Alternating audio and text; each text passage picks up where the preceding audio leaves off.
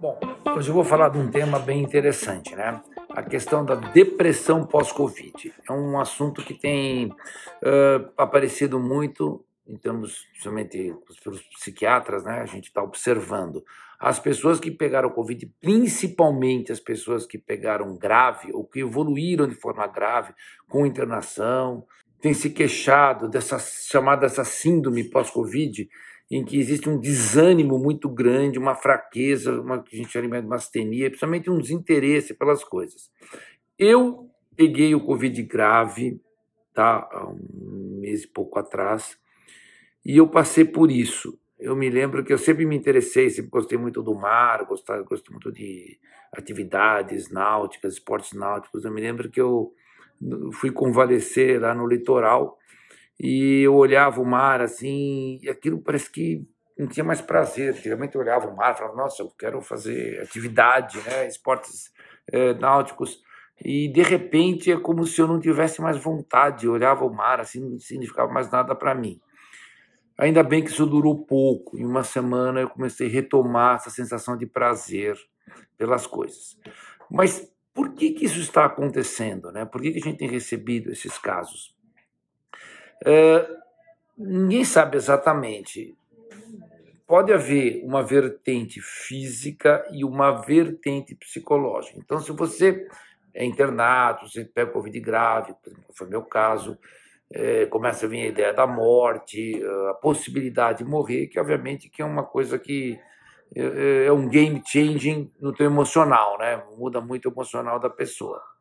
Mas eu pessoalmente desconfio que não é só isso, quer dizer, Uh, alguns trabalhos científicos mostram que pessoas que tom estão tomando antidepressivos e pegam o Covid têm uma evolução melhor.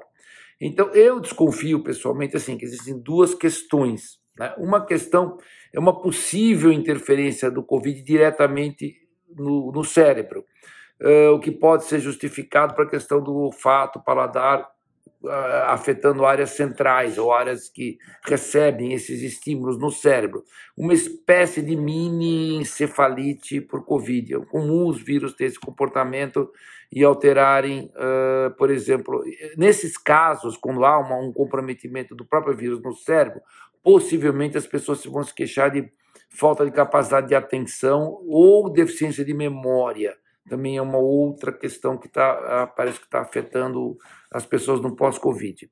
Mas eu estou me focando aqui mais na questão do psíquico depressivo, né? essa sensação de desânimo, às vezes até de astenia ou de fraqueza, né? de desinteresse, essa coisa toda. É, eu suspeito né, que existe uma interferência do sistema serotonérgico. É como se a serotonina fosse mobilizada durante o processo do Covid. Mas o que, que tem que ver uma coisa com outra? Eu vou explicar para vocês. Mas isso é uma teoria minha, ninguém sabe exatamente. O sistema serotonérgico ele existe tanto no cérebro quanto circulando no sangue periférico, com funções distintas, mas intercaladas. O sistema serotonérgico ele age através das suas ramificações ali, a serotonina, o triptofano vira, pode virar serotonina, pode virar quinurenina.